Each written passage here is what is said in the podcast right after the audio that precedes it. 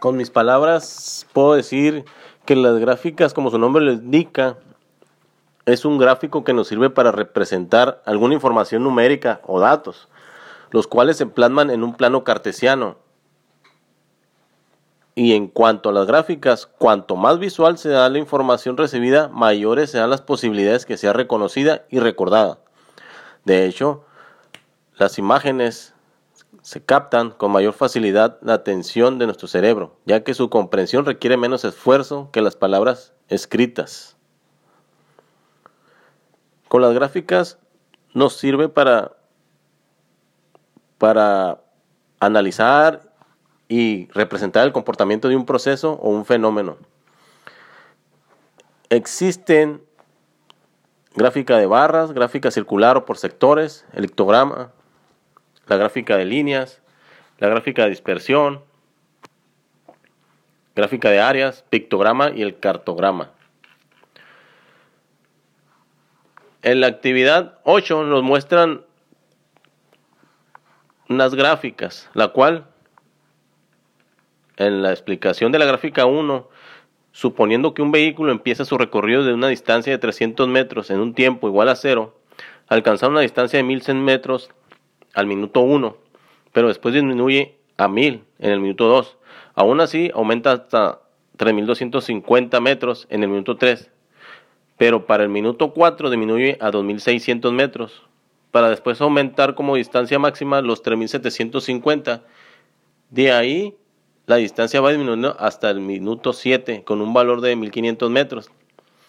Poco después aumenta a 2.600 metros en el minuto 8, disminuye de nuevo en el minuto 9 a 1.750 para aumentar y terminar su recorrido en el minuto 10 con una distancia de 1.800 metros aproximadamente.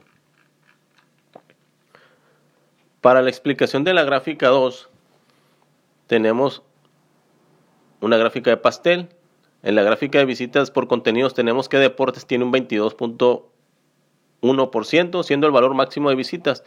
Le sigue el contenido de cultura con 20.3, el contenido sociedad con 19.9, otros contenidos tiene 19.8% y el contenido de tecnología tiene el valor mínimo de visitas con un 17.9%, lo que nos deja en claro que la gráfica de pastel, que el contenido de deporte es el más visitado y el que menos visitas tiene es el, es el de contenido de tecnología.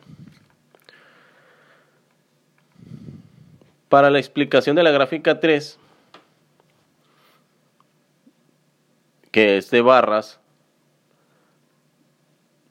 tenemos la temperatura diaria de un lunes a un viernes, que viene siendo una gráfica de barras. Podemos ver toda la semana de lunes a viernes, con muy poca variación de temperatura entre 70 grados Fahrenheit y 85 grados Fahrenheit, siendo donde disminuye los días miércoles y viernes. Pero la mínima temperatura de toda esta semana se ve representada el día viernes con temperatura aproximadamente 75 grados Fahrenheit. Esto nos muestra el promedio semanal. Para la explicación de la gráfica 4, que es un histograma, nos muestra el número de trasplantes y el año en que se realizaron. Inició de cero y se mantuvo hasta 1982, que fue cuando hubo un aumento hasta 1986 porque bajó de tener 50 trasplantes en 1986, bajó a 25 aproximadamente en 1987, pero ese mismo año repuntan los, los trasplantes hasta llegar al año 1994 con 130 trasplantes.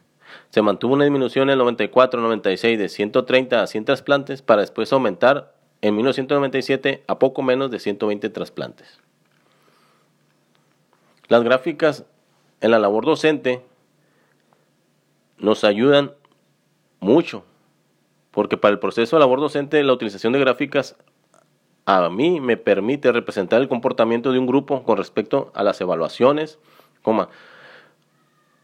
También se puede evaluar las asistencias, se puede convertir datos estadísticos en gráficas fáciles de comprender, con las cuales podamos anotar algún tipo de tendencia. Además, nos sirve para recolectar, organizar y analizar datos, al utilizar medidas de tendencia central.